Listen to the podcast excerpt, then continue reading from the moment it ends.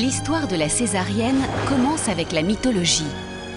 On raconte que Zeus, roi de l'Olympe, a incisé le ventre de sa maîtresse à l'agonie afin de sauver son enfant Dionysos.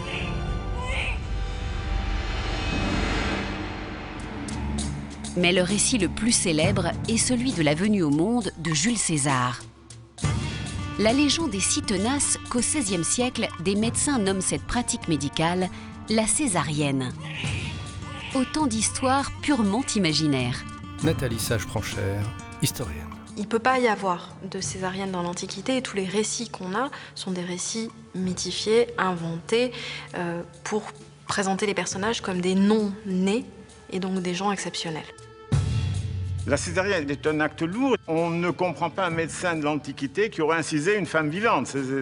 C'est une absurdité totale.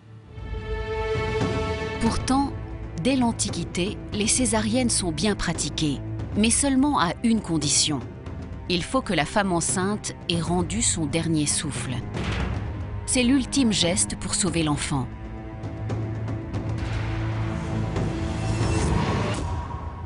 Il est pourtant une légende qui date de 1500 et qui raconte une césarienne incroyable faite sur femme vivante.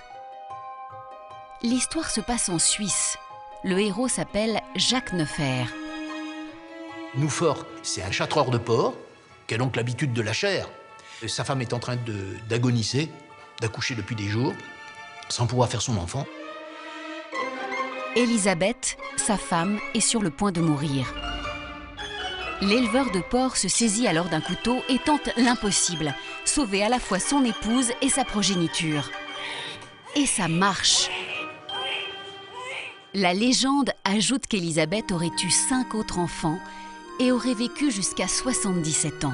Jacques Gélis. Ça, ça va être monté en épingle. Historien. Euh, donné comme le premier cas de césarienne en 1500. Donc c'est un jalon important qui va être sans arrêt remis en avant. Mais bientôt, la légende devient réalité.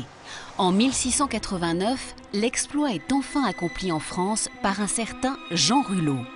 S'il n'existe pas de portrait, le chirurgien a laissé cet ouvrage en guise de preuve irréfutable. Ce livre est extraordinaire parce que c'est le premier livre où il décrit l'intervention qu'il fait à Catherine Savino. Il dit son âge, 33 hein, ans, Catherine Savino, femme d'Étienne Regout, marchand, âgé de 33 ans environ. S'il réussit, c'est parce qu'avant son intervention, Rulot élabore une étrange préparation à base de vin et de plantes médicinales, comme de l'armoise, du cyprès et du millepertuis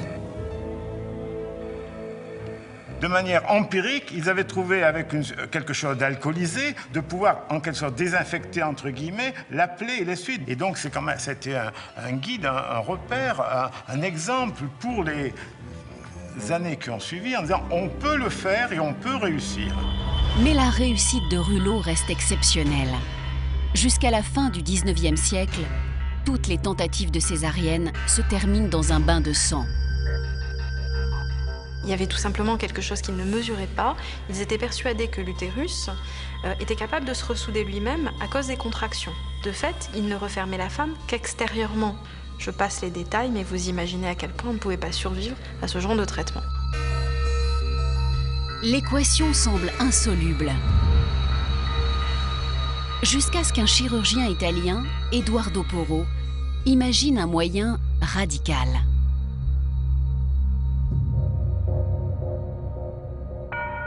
1876, à Milan, Eduardo Porro reçoit Giulia Cavallini.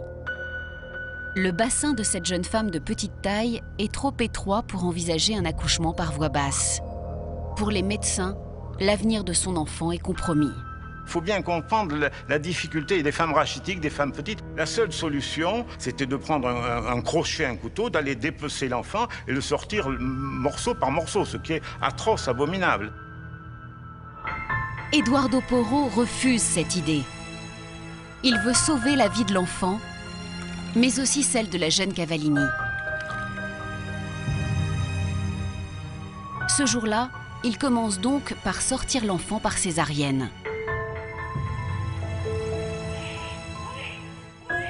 Puis pour éviter que Giulia ne se vide de son sang, il prend une décision irréversible.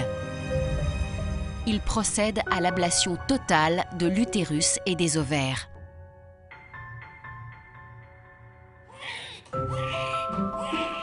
L'enfant s'en sort indemne et Giulia Cavallini est vivante.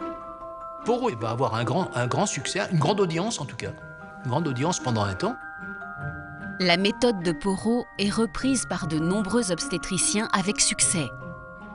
Pour la première fois depuis un siècle, des femmes survivent à une césarienne. Mais le geste chirurgical est mutilant pour la femme. La technique mise au point par Poro euh, provoque énormément de débats parce que d'abord c'est imposer à une femme le fait de ne plus avoir d'enfant et c'est quand même quelque chose qui choque les consciences à cette période-là. Parmi ceux qui refusent cette fatalité, deux médecins allemands, Adolf Kehrer et Max Sanger. Quatre ans après Poro, ils vont à leur tour révolutionner la césarienne. Adolf Kehrer a l'idée d'inciser en bas de l'abdomen où la paroi est plus fine pour une meilleure cicatrisation.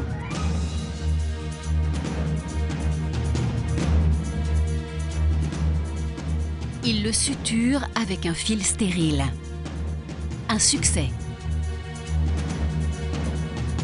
La technique de la césarienne moderne est désormais maîtrisée.